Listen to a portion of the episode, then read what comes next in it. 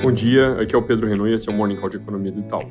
Começando lá por fora, depois de alguma pausa ontem nos mercados, é, de volta a um modo de aversão a risco, com taxas de juros longos subindo de novo no mundo, título de 10 anos do governo americano indo para cima de 4% pela primeira vez desde 2008, título de 30 anos do governo inglês passando de 5%, batendo o maior patamar desde 98, logo antes de o BOE anunciar um programa de compras de títulos longos para garantir o bom funcionamento dos mercados e aí puxando taxas de novo para baixo dos 5 agora cedo. Na Europa, membros do Banco Central seguem falando em mais altas de juros em ritmo forte. A Lagarde, presidente do ECB, disse que enxerga alta de juros nas próximas várias reuniões. Nos Estados Unidos, membros do FOMC seguem na sequência de discursos duros sobre a inflação, sem nem discutir muito o ritmo de alta para novembro, parece praticamente dado em 75 pontos base.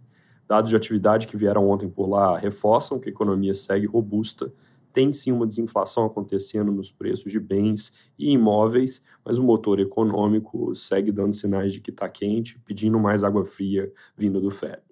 Preços de commodities voltam a cair nesse ambiente de dólar forte e bancos centrais da Ásia, como China e Japão, se incomodam com o enfraquecimento das suas moedas, que indica menos espaço para eles manterem juros baixos enquanto o resto do mundo sobe. Lembrando que o Banco Central da China já fez movimentos essa semana para tentar conter a depreciação. Sobre desastres, tem o desastre natural, que é o furacão Ian, se aproximando da Flórida e subindo para a categoria 4, depois de deixar uma boa parte de Cuba sem energia, mas com perspectiva de fazer mais estrago que isso na costa americana.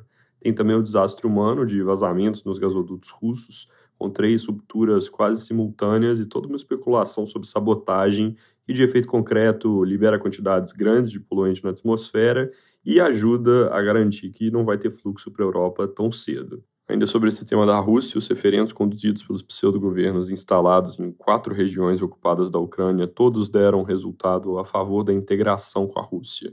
Importante monitorar qual vai ser o efeito prático desses movimentos, que obviamente carecem de legitimidade para basicamente todo mundo, menos a Rússia. Mais especificamente, é importante ficar de olho em como reage a Ucrânia. Aqui no Brasil, ontem o IPCA 15 acabou surpreendendo para baixo, com queda de 0,37% no mês, enquanto o consenso era menos 0,2%, surpresa influenciada principalmente por itens voláteis como comunicação, passagem aérea, gasolina e alimentos, mas é importante comentar que o núcleo de serviços também veio um pouquinho abaixo do esperado, e isso pode indicar que a inflação nesse grupo está fazendo um pico, mesmo que ainda num patamar alto e com pouca perspectiva de queda rápida, porque a inflação de serviços tem muita inércia. O núcleo de preços industriais vem em linha com o esperado, desacelerando gradualmente, e a difusão, que é o percentual de produtos que tiveram alta de preço no mês, recuou de 65% para 60%, que já é um patamar próximo da média histórica. Então, no geral, dá para dizer que esse resultado é consistente com a nossa leitura de desinflação gradual, na verdade, até com uma surpresa no curto prazo, que deve fazer o mês de setembro fechado ter deflação maior do que a gente tinha na conta, algo na casa de menos 0,3%, em vez dos menos 0,16%, que era a nossa projeção até ontem. Para o ano fechado, também fica um viés de baixa para a nossa estimativa de 6%. Ata do Copom, já mencionei ontem que não trouxe grandes novidades e hoje o destaque econômico fica para o CAGED de agosto, que o Conselho de Mercado projeta em 265 mil novos postos de trabalho no mercado formal. Fora isso, foco obviamente concentrado na política, com mais algumas pesquisas divulgadas. A sondagem do Poder Data mostra alta de um ponto do ex-presidente Lula e queda de um ponto do presidente Bolsonaro na simulação de primeiro turno, com placar que fica em 45 a 36. Pesquisa Quest, por sua vez, mostra alta de dois pontos e queda de um, respectivamente, para 46% e 33%.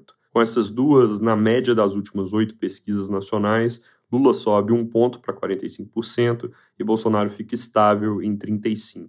Também saiu uma pesquisa IPEC para presidente em São Paulo, Rio e Minas, com alta de um ponto do ex-presidente Bolsonaro em São Paulo e no Rio, e três pontos em Minas, para 44%, 42% e 49%, respectivamente. Presidente Bolsonaro ficou estável nos três estados, com 33%, 36% e 31% dos votos em primeiro turno, na mesma ordem que eu apresentei. Fora isso, jornais repercutem em jantar do ex-presidente Lula com um grupo grande de empresários ontem em São Paulo. É isso por hoje, bom dia.